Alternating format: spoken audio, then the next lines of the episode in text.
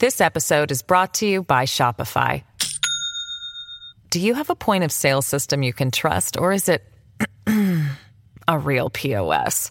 You need Shopify for retail. From accepting payments to managing inventory, Shopify POS has everything you need to sell in person. Go to shopify.com slash system, all lowercase, to take your retail business to the next level today. That's shopify.com slash system. Chegou a hora de falar delas, as mais mais, as mais desejadas do mundão. Tô falando de quem? Das eras da loirinha. Chamou meu anjo. Olá, internet! Não tem jeito, Taylor Swift é o momento. A gata tá regravando os seis primeiros álbuns da sua carreira, lançou seu décimo álbum de estúdio, Midnights, há cinco meses e tá no meio da The Eras Tour, uma turnê mundial que homenageia todas as eras da sua carreira. Então, pensando nisso, eu decidi fazer aqui uma linha do tempo com todas as eras da carreira da Taylor, porque se tem uma pessoa que tem assim uma divisão e uma evolução clara cada álbum, essa pessoa é Taylor Swift. Então já cata sua pipoquinha e vem comigo. Primeiro, eu quero aqui dar uma breve introdução de como a Taylor começou na música. Bom, Taylor Allison Swift nasceu em 13 de dezembro de 89 na cidade de Reading, na Pensilvânia, Estados Unidos. Seu primeiro interesse pela música surgiu em 1998 através de aulas de teatro musical. Ela até chegou aí para Nova York tentar papéis na Broadway, mas nunca rolou. Foi aí que um outro interesse surgiu na sua vida: cantar música country, inspirada em artistas como Shania Twain, Dolly Parton e as Dixie Chicks. Ela passou a se apresentar em eventos e competições locais, até que em 2000 venceu a sua primeira competição musical e começou uma saga para tentar se tornar cantora profissional. Depois de assistir um documentário sobre a Faith Hill, Taylor decidiu que precisava ir para Nashville tentar a carreira. Então ela e a mãe, Andrea, começaram a viajar nas férias e deixar demos ali de covers que a Taylor fazia nas portas de várias gravadoras musicais. Ela não conseguiu nada até que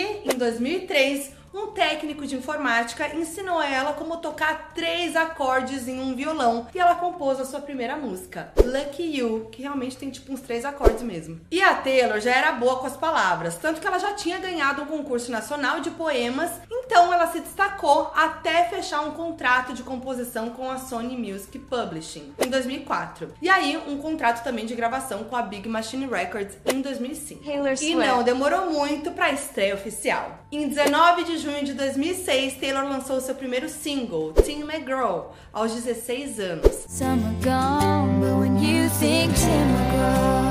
Era seu auge no country, com muitos vestidinhos, babadinho, botas, uma coisa muito romântica. Ela compôs a música durante uma aula de matemática no primeiro ano do ensino médio, sabendo que ela e o namorado terminariam no final do ano, quando ele fosse pra faculdade, um clássico. Aí na faixa, ela pede para que ele se lembre dela ao escutar o cantor de country Tim McGraw. A música chamou atenção, inclusive, até do próprio Tim, que comentou na época. Ele brincou que não sabia se devia encarar como um elogio ou se devia se sentir um velho, kkk. E Taylor, inclusive, encontrou o Tim pessoalmente pela primeira vez na premiação ACM Awards, em que ela apresentou a música na frente dele. Assim, pouca pressão, né? Mas ele foi super fofo, até abraçou ela e tudo mais. E aí a música Tim McGraw passou várias semanas na parada de singles da Billboard e atingiu a sexta posição da Hot Country Songs. O single foi certificado com platina e vendeu mais de um milhão de cópias. A partir daí, Taylor continuou trabalhando intensamente em novas músicas com uma equipe que a química bateu tanto que acompanhou ela em vários álbuns seguintes. E o sucesso veio aí, né? Seu primeiro álbum, o Taylor Swift, foi lançado em outubro de 2006 e foi recebido de forma muito positiva pela crítica especializada que destacou a mistura do country tradicional com elementos modernos, os vocais da Taylor e a maturidade musical do trabalho. Lembrando que ela era super nova, né? E além disso, a Taylor sempre foi a responsável por escrever ou co-escrever 100% das músicas e era uma das poucas garotas adolescentes no country na época. A gente já tinha grandes lendas no gênero, né? Como Faith Hill, Dolly Parton, Shania Twain, Carrie Underwood, Miranda Lambert,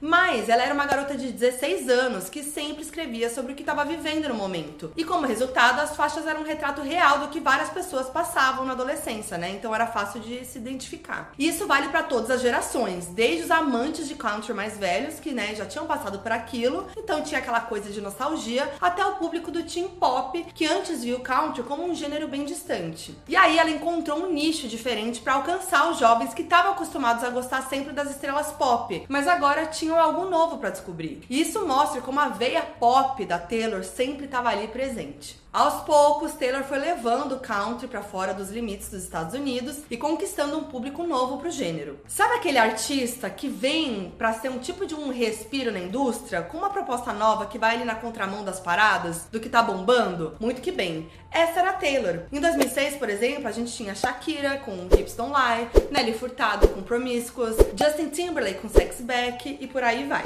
E é muito legal reparar também como ela desde cedo se importou com os visuais do seu trabalho e em como se aproximar dos fãs. Já no primeiro álbum, por exemplo, ela escondeu mensagens no encarte do disco. Então, em cada letra de música, ela deixava algumas letras maiúsculas que juntas formavam uma frase. Então, por exemplo, em Picture to Burn, as letras formavam a frase Date Nice Boys ou Namore Caras Legais. E isso foi algo que ela fez também nos álbuns seguintes, né? Então é isso, né, gente? Os easter eggs, que são a marca da Taylor, já rolavam lá desde o início. E comercialmente, Taylor se destacou e chegou ao quinto lugar da parada Billboard com o álbum. Como segundo single, ela escolheu Teardrops on My Guitar, que ganhou o VMA de vídeo revelação em 2008. No clipe, ela tá na escola, apaixonadinha pelo boy, que não quer mais ela, aquela formulinha adolescente perfeita, mas com uma música totalmente sentimental e bem escrita. Here's Depois veio Our Song em novembro de 2007, em janeiro de 2008 veio Picture to Burn e em maio, como quinto e último single do álbum, Should Have Said No. Mas seu primeiro disco apresentou ela a um novo público e começou a mudar a forma como o country era visto pelos jovens. Meu Anjo, segundo veio para consolidar Taylor no mainstream. Em 12 de setembro de 2008, a loirinha lançou nada mais, nada menos que Love Story como primeiro single do seu segundo álbum, o Fearless. A era Fearless já foi uma evolução, né? Tanto em sonoridade quanto em investimento. Isso já ficou claro com o clipe de Love Story, que tinha uma produção bem maior naquele estilo Romeo e Julieta. E aí, com Love Story, a Taylor chegou ao quarto lugar da Billboard e também, pela primeira vez, começou a alcançar um maior reconhecimento internacional e até entrou nas paradas de outros países, inclusive começou a ser tocada mais ainda nas rádios aqui do Brasil, quem que lembra? E a própria estética do clipe já ajudou a dar o tom daquela era. As cores bem amareladas e os efeitos sépia também vieram para a capa do álbum e o amarelo meio dourado virou a cor oficial da era. Isso não só ficou nos clipes e nas fotos, como também nas roupas dela. A Taylor sempre aparecia usando vestidos dourados, cheio de lantejoulas, franjas. Às vezes também tinha umas opções de prata ali, né? Porque de modo geral o brilho também era forte naquela época. E tudo ainda naquele mood romantiquinho. E foi especialmente com o Fearless que Taylor começou a criar essa estética mais definida na sua vida de modo geral, que acabava mudando a cada álbum novo. Essa coisa de eras é muito diva pop também, né? Então dá pra ver que o pop tava ali já. E é justamente o que a gente vê na The Eras Tour, quando ela coloca o vestido dourado de franjas com o violão de brilhos pra tocar as músicas do álbum e fazer referência à era. Bom, o álbum completo foi lançado em novembro de 2008 e foi sucesso. Estreou em primeiro lugar na parada Billboard e foi o álbum mais vendido de 2009 nos Estados Unidos. Gente, eu amo que a Taylor desde o começo já lá, ó, parada, parada, parada, primeiro lugar, tra, tra, tra. E ainda também contou com singles como White Horse e a icônica You Belong With Me. Ainda era o auge da Taylor no country, mas ali ela já conseguiu reservar um lugarzinho mais cativo no pop. Ela abordou a narrativa de uma garota excluída que perdia tudo sempre pra menina mais popular do colégio. Muito comédia romântica. E tudo ganhou ainda mais força com o clipe. A Taylor chamou apenas o Lucas Steele pra ser o seu par, que em breve seria o par romântico de Miley Cyrus em Hannah Montana, o filme. E ainda também interpretou duas personagens, ela mesma e a menina malvada. A ambientação do clipe, com as janelas camisinhas, a troca de mensagens por plaquinhas por escrito e aquela clássica camiseta com os nomes das melhores amigas viraram marcos clássicos da carreira da Taylor e da cultura pop, né? E sabe aquela coisa da estética? Teve outra tradição que virou muito forte e se espalhou pro mundo durante o Fearless: a obsessão de Taylor Swift pelo 13 como seu número da sorte. Em entrevistas, ela explicou que o número da sorte surgiu depois de muitas coincidências na sua vida envolvendo esse número. Ela nasceu no dia 13, fez 13 anos numa sexta-feira 13, o primeiro álbum dela ganhou certificado de ouro em 13 semanas, a primeira música, Tim McGraw, tinha uma intro de 13 segundos e ufa, toda vez que ela ganhou um prêmio numa premiação, ela tava ou na fileira 13 ou na M, que é a 13 terceira letra do alfabeto. Eu amo que ela percebia tudo isso, porque eu ia passar despercebida. E aí ela fez o quê? Como ligeira que é, aproveitou o número na sua primeira grande turnê, a Fearless Tour. Então ela sempre escrevia um 13 na mão, quem lembra? Mas obviamente a turnê chamou atenção por outro motivo. Mesmo sendo a sua primeira grande sequência de shows, a Taylor parecia muito natural nos palcos. Ela poderia só se apresentar ali com uma voz e violão, mas ela fazia o quê? Um show gigante já, com troca de cenário, figurino, projeções, grandes públicos, uma verdadeira diva pop antes mesmo de entrar oficialmente nesse mundinho. Foi também nessa era que Taylor Swift foi indicada pela primeira vez ao Grammy e levou o prêmio principal álbum do ano por Fearless, se tornando a artista mais jovem a ganhar a categoria aos 20 anos, sendo superada por Billie Eilish em 2020 aos 18. Mas uma das maiores marcas da era, que é lembrada até hoje, teve grandes consequências na vida de Taylor e na cultura pop, eu diria também, foi o VMA de 2009, quando o clipe de You Belong With Me ganhou como melhor vídeo feminino e o discurso de agradecimento de Taylor foi interrompido por ele, Kanye West, que disse que o prêmio deveria ser da Beyoncé. A gente já falou mil vezes essa história aqui, eu já falei muitas vezes no canal, mas foi algo tão tenso. E a Taylor só conseguiu terminar o discurso depois, quando a própria Beyoncé convidou ela de volta pro palco quando ganhou o prêmio de vídeo do ano. Taylor ficou tão abalada que o assunto acabou aparecendo de duas formas diferentes no próximo álbum dela. Numa citação em Back to December e Innocent, música dedicada inteiramente a Kanye.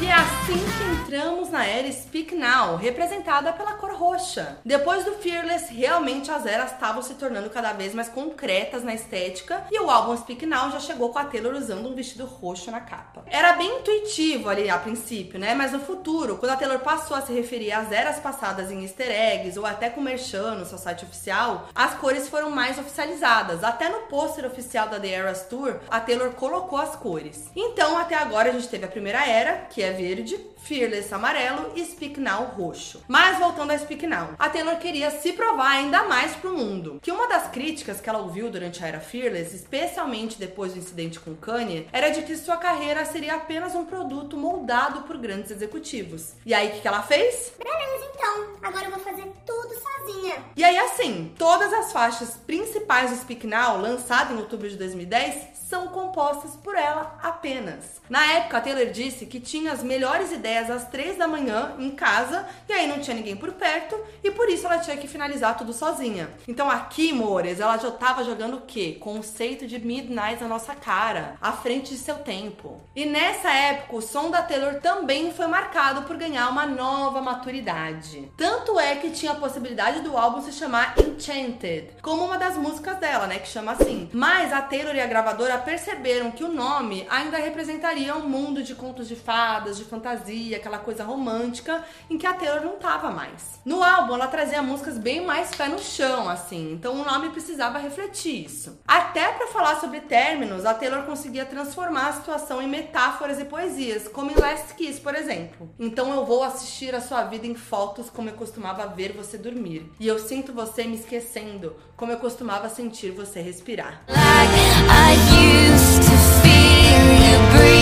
apesar disso, ela ainda tinha um bloco na turnê em que ela se vestia como uma princesa e que usou para inspirar o set do Speak Now na The Eras Tour, já que ela usa, né, um vestido longo justamente para cantar Enchanted. E na turnê de Speak Now, ela começou a escrever trechos de músicas nos braços e criou mais uma tradição, né? E ainda no Fearless, Taylor começou a ganhar atenção pelas músicas para ex-namorados. No álbum, uma especialmente chamou atenção: Forever and Always, que teria sido escrita para Joey Jonas. Até porque em 2008, no lançamento do álbum, ela deu uma entrevista para Ellen DeGeneres contando sobre o famoso término com Joey por uma ligação que durou 27 segundos. Só que foi no Speak Now que a ideia da Taylor escrevendo sobre ex-famosos começou a ganhar ainda mais forma. Por exemplo, a intro da música Last Kiss tem exatos 27 segundos, tempo que durou a ligação do término, né, com Joey Jonas. É a mastermind mesmo, né? Joey Jonas também ganhou mais música nessa época, Better Than Revenge, sobre o namoro dele com a Camila Belli. Assim, como a gente sabe que é sobre ele, muito que bem, porque tá na cara que foi uma resposta pra música Much Better do Jonas Brothers, lançada no ano anterior. Eu posso fazer aqui um vídeo só sobre as indiretas da Taylor e os boy nas músicas, né? Será que eu já não fiz esse vídeo? Acho que não. Nossa, mas é que a gente fala tanto disso, né? Mas, né, se vocês quiserem, a gente pode fazer. Ó, e apesar do que eu disse aí sobre as letras serem mais maduras, Better Than Revenge talvez seja exceção. Porque na música, ela basicamente joga a culpa do término na Camila e não no Joey. Ela fala assim: ela não é santa e não é quem você pensa. Ela é uma atriz, ela é mais conhecida pelas coisas que ela faz no colchão.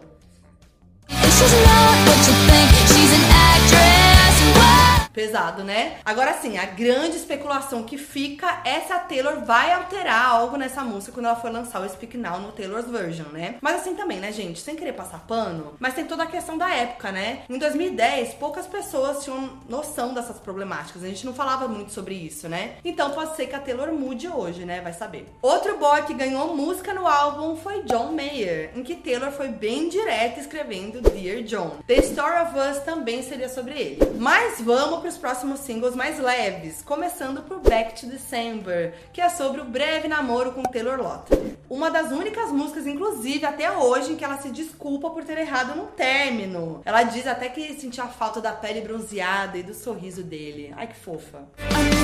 Your your sweet.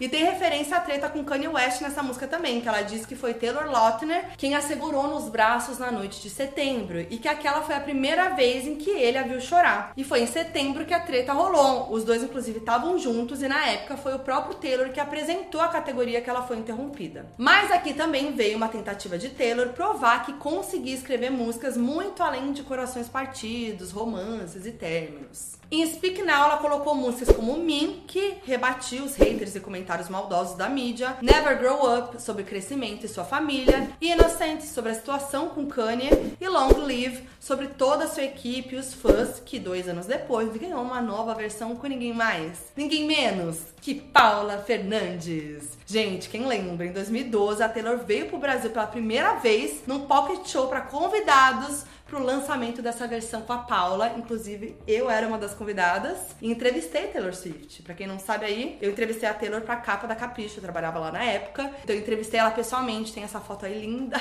só que não, eu tô péssima. E uma entrevista de capa com a Taylor. Momentos. E aí, Speak Now estreou em primeiro lugar na Billboard com mais de um milhão de cópias vendidas, registrando a maior semana de vendas para uma artista feminina country de todos os tempos.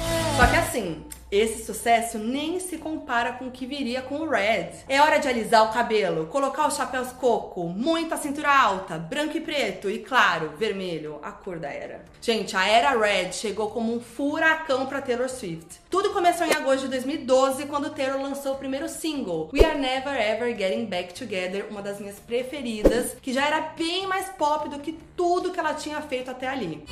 I never, ever, ever back. Isso é explicado por dois colaboradores que ela escolheu para o álbum. Max Martin, um dos maiores produtores de todos os tempos, que já trabalhou muito com Britney Spears e outras divas pop, e Shell Beck, que também já tinha créditos com Britney, Kesha, Pink e por aí vai. E aí, We Are Never Ever se tornou a primeira música da Taylor a chegar ao primeiro lugar da Billboard, além do clipe icônico gravado num único take depois de 18 tentativas. O álbum completo foi lançado em outubro e teve 1,2 milhões de cópias vendidas na primeira semana, tornando Taylor a primeira mulher a ter dois álbuns vendendo mais de um milhão de cópias na semana de lançamento. Gente, é muito recorde. E aí Taylor explicou que o nome vermelho vinha pelo modo como ela enxergava o amor em todas as suas formas: paixão, ciúme, frustração, falta de comunicação e todas as intensidades que o sentimento traz, o aero, o conceitão. Tudo que o Speak Now tinha de mais fantasioso, com brilhos os vestidos longos e uma vibe princesa, mudou no Red. As roupas ficaram mais sóbrias, puxando ali pro branco e preto, né, com detalhes vermelhos, até uma coisa meio indizinha no look. E os temas que ela compunha também passaram a variar mais. Acho que eu posso falar que o álbum é o queridinho dos fãs, né? E tem de tudo: música de amizade em 22, tristeza em The Last Time, Sad Beautiful Tragic, dueto com Ed Sheeran em Everything Has Changed, hits com We Are Never Ever Getting Back Together e I Knew You Were Trouble e muitas indiretas pra Jake Gyllenhaal. Ah, inclusive a Taylor usa a blusinha de 22 na The Eras Tour. Eu achei tudo. Mas bom, o relacionamento com o Jake provavelmente guiou todo o álbum. Apesar de ter durado aí uns três meses só, o relacionamento foi tão intenso que rendeu várias músicas, mas principalmente uma das maiores da carreira, All Too Well. I was there, I remember it.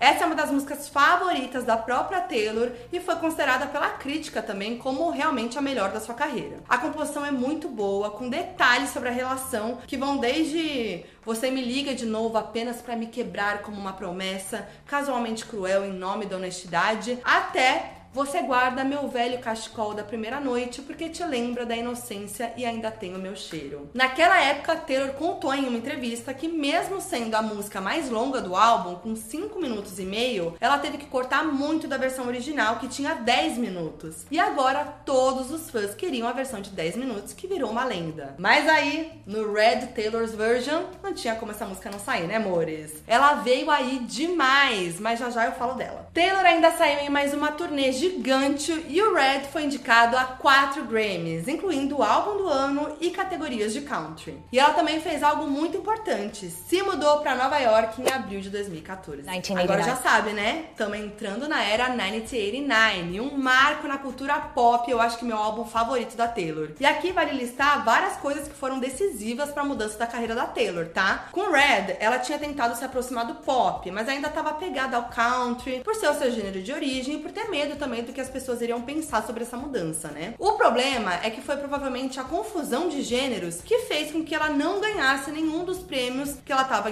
sendo indicada ali no Grammy, né? E aí a Taylor contou que ficou bem abalada depois da premiação e foi um impulso que ela precisava para mudar de vez. E o estilo de vida em Nova York também ajudou, impactou em toda a estética da era, né? Que começou em 2014 e tanto que a primeira música do álbum é Welcome to New York. E aí chegou a vez do quê? Saias, croppeds, fotos polaroid, muitas referências a azul claro, a cor da era, óculos Ray-Ban quadrado, cabelo curtinho. Aliás, as saias e croppeds são tão específicos da era que são um look clássico da Taylor durante o set do 1989 na The Eras Tour. E aí, gente, foi uma transformação por completo pro pop que poderia dar muito errado, mas se tornou o seu maior álbum até então. A Taylor já era uma estrela, né? Mas com a ida pro pop, mores, ela se tornou um ícone e produziu seus maiores hits. Em entrevistas na época, ela disse que com o Red tinha um pé no pop ali e outro no country, e se quisesse evoluir, ela teria que escolher um caminho, e ela escolheu o que parecia mais natural. E ela tava certa, né? 1989 foi o álbum que mais produziu hits radiofônicos que tocam até hoje. Teve Shake It Off logo no começo, que estabeleceu o tom pop do álbum, né? Mais dançante, com um refrão grudento, e o clipe foi assim, totalmente diferente do que a Taylor já tinha feito, e trouxe também uma ironia sobre o que a mídia falava sobre ela. O que também rolou em Blank Space, uma das minhas favoritas, em que ela ironizou a narrativa criada pela mídia de que ela ficava trocando de namorado. Gente, a Taylor debochada veio e eu amo essa Taylor. Eu amo a skin debochada. I got a blank space, baby. A gente ainda teve Style, que só pelo nome nem escondeu que era sobre o relacionamento que Taylor teve com Harry Styles no final de 2012 e começo de 2013. Out of Woods também falou sobre o relacionamento ao citar um acidente que eles sofreram juntos e fez o Harry precisar inclusive de pontos no hospital. Wildest Dreams também foi single, além de outras queridinhas que são singles morais como New Romantics, Welcome to New York e Clean. Taylor também mudou seu estilo de vida na época e se tornou a melhor amiga que todo mundo queria ter, a namoradinha da América. Aos poucos e quase sem querer, ela formou ali o famoso squad de padrão, grupo de modelos, atrizes, cantoras que estavam ali entre as suas melhores amigas. Nessa época, ela também teve um namoro longo e bem público com o Calvin Harris. Os dois viviam saindo juntos e postando fotos, declarações nas redes sociais, terminou em bafo, em polêmica, enfim. Por fora, tudo parecia lindo e Taylor parecia viver o sonho de muita gente, né? Ou você queria ser uma das pessoas do squad, ou você queria ser a própria própria Taylor. Mas nem tudo são flores, né, amor? E Taylor se viu envolvida em polêmicas durante a era. Achou que eu tava esquecendo de falar de Bad Blood, né? Jamais! And baby, Quando Taylor foi lançar o 1989, ela revelou que Bad Blood seria sobre outra diva pop que tentou sabotar a sua última turnê tentando contratar dançarinos que trabalhavam com Taylor. O que, que aconteceu? Pouco depois dessa entrevista, Katy Perry tweetou: Tome cuidado com a Regina George em pele de cordeiro. Pronto! A rivalidade entre as duas e entre os fandoms estava estabelecida. Pra piorar, Taylor chamou todo o seu Girl Squad pra fazer parte justamente do clipe de Bad Blood, dando ainda mais destaque pra música e pra treta. Entre as participações estavam Selena Gomez, Gigi Hadid, Hayley Williams, Carly Kloss, Zendaya, Ellen Pompeo, Jessica Alba e muitas outras. Foi assim, o encontro do terceirão. Foi como se Taylor contratasse um exército contra Kate, né? O que não caiu muito bem aí. Além disso, a ideia do squad em si, né, amores, já não era muito boa, porque era como se fosse um clube super poderoso e melhor que todo mundo e que não permitia muita entrada de outras pessoas se não passassem por certos requisitos, né? Se a gente for pensar, a maioria ali, ele ainda era formado apenas por modelos brancas, altas e magras. E aí isso causou até uma treta com a Nicki Minaj quando Bad Blood foi indicado a vídeo do ano no VMA 2015. A Nicki disse no Twitter na época que se seu clipe celebra a magreza, você será indicada. Quem lembra? Mas o VMA 2015 continuou dando o que falar, amores. Isso porque Taylor foi escolhida para apresentar a homenagem do VMA para Kanye West como prêmio Vanguard. Os dois tinham se encontrado no Grammy daquele ano e aparentemente fizeram as pazes. Então era tipo bandeirinha da paz. Na apresentação, ela até brincou com o que o Kanye disse quando interrompeu ela em 2009. I'm really happy for you, and I'm gonna let you finish.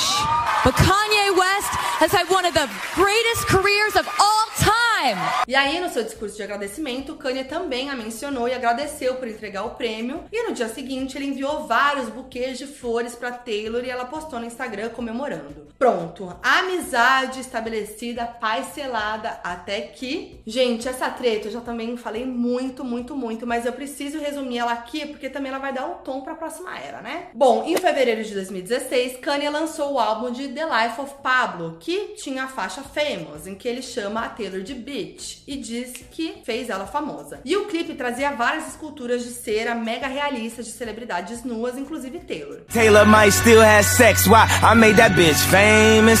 Bom, pouco tempo depois, Taylor se pronunciou contra a mensagem da música e disse que não soube com antecedência que Kanye a chamaria de vadia na faixa e Kanye ali discordando com ela. No meio disso, Taylor ganhou de novo o prêmio de álbum do ano no Grammy por 1989 e no discurso disse que, como a primeira mulher a ganhar álbum do ano no Grammy duas vezes, queria dizer para todas as jovens mulheres que vão existir pessoas no caminho que tentarão cortar seu sucesso e levar os créditos pelas suas conquistas, se referindo a Kanye. Parênteses aqui, né? Lembra que a Taylor ficou chateada porque não ganhou nenhum Grammy com Red por conta do conflito do pop, do country e tudo mais? Não é que a gata foi lá, se jogou no pop e ainda ganhou o Grammy de álbum do ano? Muito que bem. Depois disso, teve todo aquele drama quando a Kim Kardashian postou os vídeos da ligação lá da Taylor com Kanye, em que ele contava sobre a música Famous pra ela, incluindo o trecho de Eu Sinto que eu e a Taylor ainda deveríamos fazer sexo. E aí, em resposta, a Taylor parece aceitar o lançamento com seu nome. E aí, depois do post, o nome dela entrou nos Trending Topics e todo mundo começou a comentar emoji de cobra no seu Instagram, além de subir a hashtag Taylor is over party.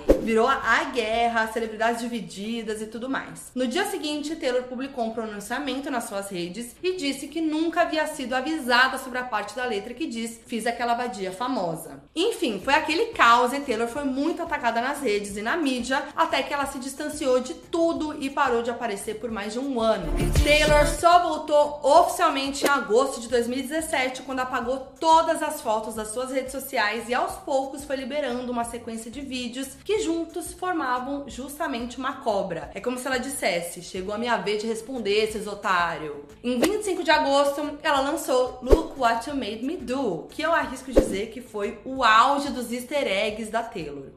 This episode is brought to you by Shopify.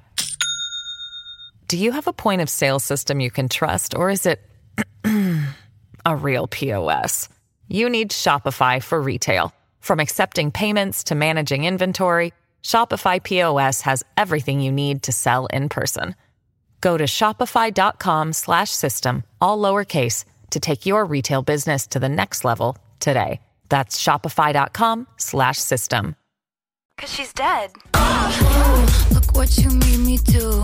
Esse foi o primeiro single do Reputation, um álbum feito justamente para ela contar como a reputação dela foi destruída do dia pra noite, como ela se reconstruiu e o que ela ficou fazendo no último ano. E isso incluía começar um namoro com Joey Alwyn, com quem ela tá até hoje. Um dia depois que eu gravei esse vídeo, eles terminaram kkkk. Tanto no clipe quanto na música de Look What You Made Me Do, a Taylor falava sobre querer se vingar pelo que aconteceu e não gostar de ter sido feita de trouxa, além de trazer várias referências a críticas que ela recebeu, como a treta com Katy Perry e o famoso Squad. Toda a estética da era girava ao redor de cobras e muito preto, que se tornou a cor da era. E tinha uma coisa meio boss beat, né? Músicas como Ready for It, I Did Something Bad, Don't Blame Me e This Is Why We Can't Have Nice Things falam sobre as polêmicas enquanto Delicate, Gorgeous, King of My Heart, Call It What You Want e New Year's Day descreviam esse amor novo que ela estava sentindo por uma pessoa que não julgou ela no meio de todo o caos. My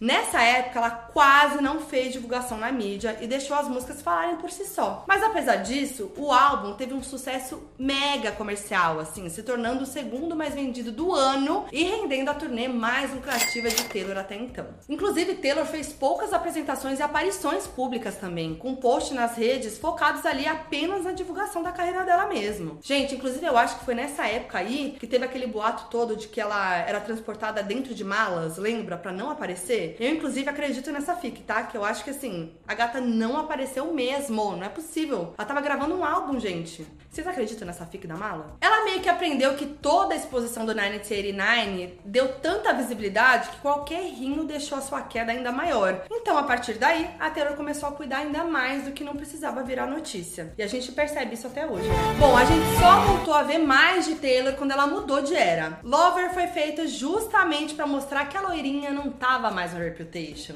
Ela era uma nova mulher, ela tava num relacionamento estável, saudável, superada. Agora tudo ficou ainda mais colorido e feliz, com muito rosa, a cor da era, corações e cores pastéis. Taylor foi introduzindo as cores nas redes aos poucos ali até que lançou Me, com Brandon Urie em abril de 2019, que inclusive muitos fãs julgam como a pior da carreira, mas serviu como transição.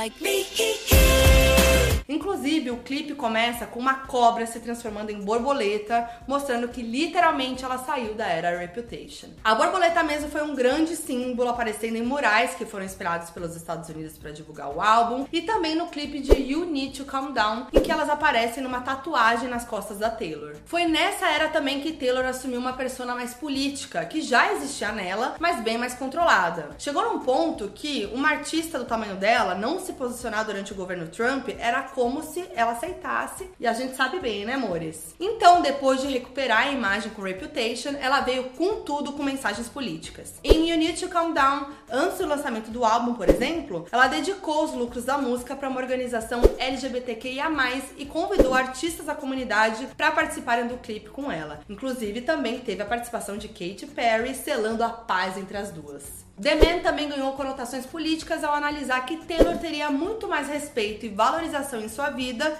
e na carreira se tivesse feito exatamente a mesma coisa, mas sendo um homem. E aí no clipe ela usa uma maquiagem para se transformar em homem, e esse foi o primeiro vídeo da carreira que ela dirigiu sozinha sem nenhum co-diretor. Foi nessa época também que ela lançou o documentário Miss Americana na Netflix, que mostra justamente o seu despertar político. Lover foi lançado em 23 de agosto de 2019 e foi comercializado como o disco mais longo de Taylor até então. Foram 18 músicas na versão normal do álbum. E todas elas entraram na parada da Billboard, claro, quebrando recordes com mais entradas simultâneas na parada de singles por uma artista feminina e maior quantidade de estreias simultâneas na mesma parada por uma artista feminina, mostrando que a gata é o que? Potente, maioral. O álbum ainda significou uma outra grande mudança na carreira da Taylor, a de gravadora. Bom, depois do Reputation, a Taylor terminou de cumprir o seu contrato de seis álbuns com a Big Machine Records e tinha a possibilidade de mudar de gravadora pela primeira vez desde o começo da carreira. Nesse ponto, ela tinha apenas um grande desejo no novo contrato: ser 100% dona das suas próprias músicas, já que na maior parte dos contratos musicais musicais,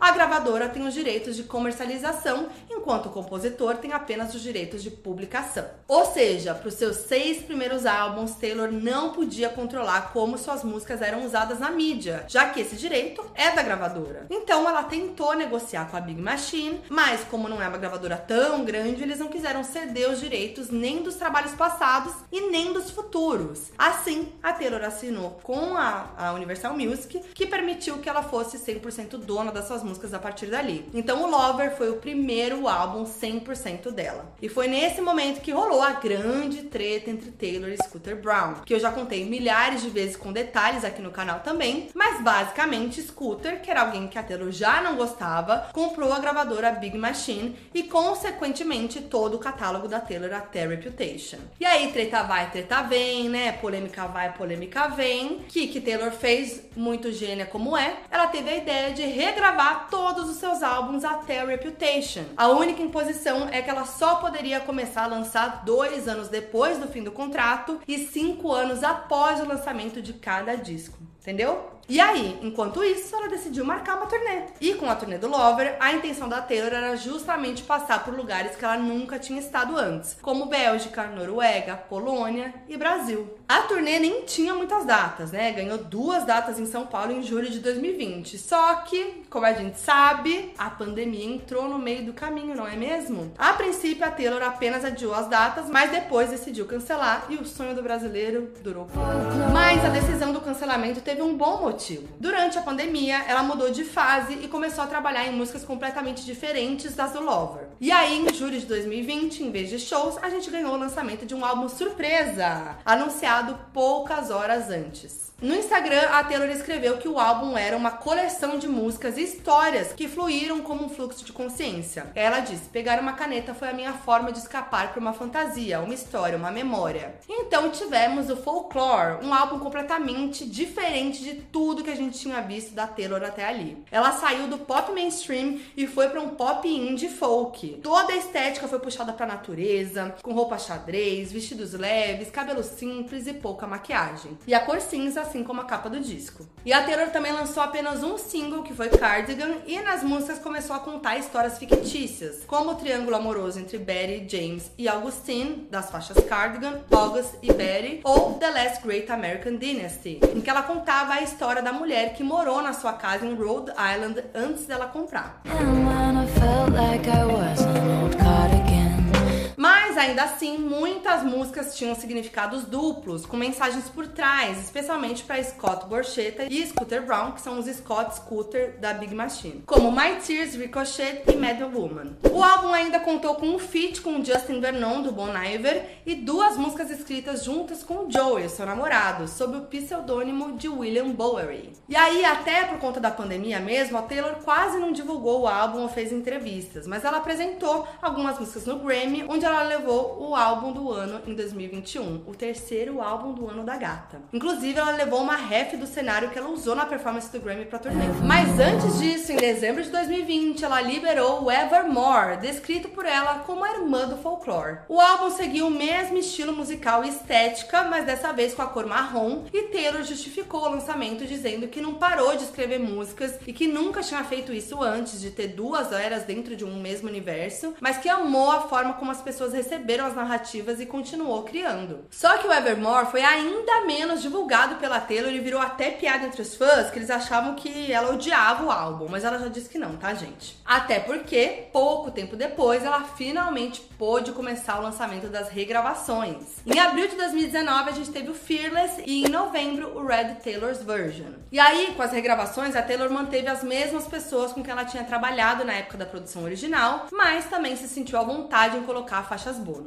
Ela contou, inclusive, que na época várias músicas foram descartadas porque podiam prejudicar as vendas ou o tom do álbum, mas como compositora, ela ainda tinha todas guardadas. Eu queria ver esse quartinho da composição da Taylor. Então, para as regravações, ela veio com um bônus. Os álbuns tinham as Vault Songs, as músicas do cofre, que pertenciam àquela era e que agora ela decidiu compartilhar. Foi daí que surgiu finalmente a versão de 10 minutos de All Too Well, que os Swifts sempre souberam que existia, mas Taylor nunca tinha oportunidade de lançar. Ela ainda aproveitou e lançou um curta-metragem junto com a música dirigido por ela mesma. Assim, as expectativas só aumentaram pro lançamento das outras quatro regravações, mas Taylor deu um tempo pra fazer mais um álbum inédito enquanto isso, né? Que a gata não dorme. Taylor anunciou Midnight à meia-noite no dia 28 pro dia 29 de agosto de 2022, na mesma noite que ganhou o prêmio de vídeo do ano no VMA 2022 pelo curta de All Too Well. Nas redes, ela revelou que em outubro lançaria o décimo álbum da carreira como um compilado de músicas que representavam as suas noites em claro, tanto as ansiedades e medos como as felicidades e êxtases. Taylor fez pouquíssima divulgação para esse álbum também e liberou o clipe do primeiro single Anti-Hero junto com o lançamento do disco. Mesmo assim, já na primeira semana, ela conseguiu um feito inédito, claro: ocupar todos os 10 primeiros lugares da parada Billboard ao mesmo tempo, o auge. Austin E a estética da era também foi muito bem definida. Muito azul escuro, a cor do álbum, né, para representar a noite, com toques prateados e de brilhos para representar as estrelas. Taylor também brincou muito com os visuais dos clipes, principalmente de Be Jude, que contou com vários easter eggs para as regravações, então aparentemente Speak Now é o próximo. E também participações especiais de atores como Laura Dern, Adira Von as irmãs Haim e um dos maiores colaboradores de Taylor Swift, Jack Antonoff. Depois de Anti-Hero e Be Jude, Taylor ainda lançou Lavender Haze como single, mas logo parou de focar na divulgação do álbum para focar em outro grande evento, a The Eras Tour. Juntando o marco de 10 álbuns, mais as regravações e o fato de não sair em turnê desde Lover, Taylor resolveu lançar a The Eras Tour, que homenagearia todas as eras da sua carreira. A turnê começou em 17 de março e é a maior da carreira dela até agora. A primeira parte vai acontecer até o dia 9 de agosto, com 52 shows só nos Estados Unidos. E na primeira noite, ela quebrou o recorde que era da Madonna de show feminino com o maior público dos Estados Unidos. 69 mil pessoas assistiram a sua apresentação, mostrando a força da sua carreira, né? Gente, em um show são 3 horas e 44 músicas divididas pelas eras. São 6 músicas do Lover, 3 de Fearless, 5 de Evermore, 4 do Reputation, uma do Speak Now, 4 do Red, 7 do Folklore, 5 do 1989, duas músicas surpresas no set acústico e 7 do Midnights. Ufa! E ela tem um palco que vai quase até o outro lado do estádio, criou cenários inteiros para as eras e ainda tem 16 transformações de figurino. É tudo muito grandioso mesmo. Até as cores dos microfones a gata troca a cada era com a cor correspondente ali pro disco, gente. Maravilhosa. Até por isso, a turnê ainda tem potencial para se tornar a mais lucrativa de todos os tempos. As projeções dizem que a Eras Tour pode chegar a 520 milhões de dólares só nos Estados Unidos. E eu acho que a gente pode ficar bem tranquilinho porque ela já confirmou que vai ter datas fora dos Estados Unidos, obviamente, né? A gente não sabe nem quando, nem onde, mas Taylor disse que vai anunciar o mais rápido que puder. Então assim, Taylor, Please Come to Brazil. Mas tenho certeza que ela vem, gente. Ela vai rodar o mundão com essa turnê. Porque assim, é a maior turnê da carreira dela. Ouso dizer que eu nunca vi nada parecido com nenhuma artista fazer essa coisa da linha do tempo tão definida. Eu acho que faz muito sentido por toda a história da Taylor, né? Toda essa pegada que ela tem de era muito forte, como deu pra ver muito bem aqui. Toda essa conquista dela de fazer as regravações de todos os álbuns dela. Então é muito incrível ver esse momento dela e eu não vejo a hora de ver esse show de pertinho aqui no Brasil. É óbvio que nesse vídeo não tem como trazer todos os detalhes de todas as eras e da turnê também, mas eu acho que deu pra ver muito bem essa evolução de eras da Taylor e como tudo se encaixa e faz muito sentido quando a gente vê tudo junto, né? Quero muito saber o que vocês acharam. Inclusive, os comentários aí pra adicionar mais easter eggs, mais referências das eras todas e da turnê. Deixa seu like se você curtiu, compartilha pra geral que ama a Taylor ou que precisa saber dessas informações ou que ama cultura pop e música no geral. Lembrando pra você se inscrever no meu canal e também seguir o meu podcast, porque tem conteúdo pop toda semana por aqui, beleza? É nóis, até a próxima. Inclusive, gente, comenta aí, vocês gostaram aqui, ó, do cenário? Fiz uma outra versão, uma outra Taylor's version. Mentira. Porque antes tava mais escurinho, né? Agora tá assim com mais luz. Comentem, comentem pra eu ir aperfeiçoando aqui o cenário pra vocês.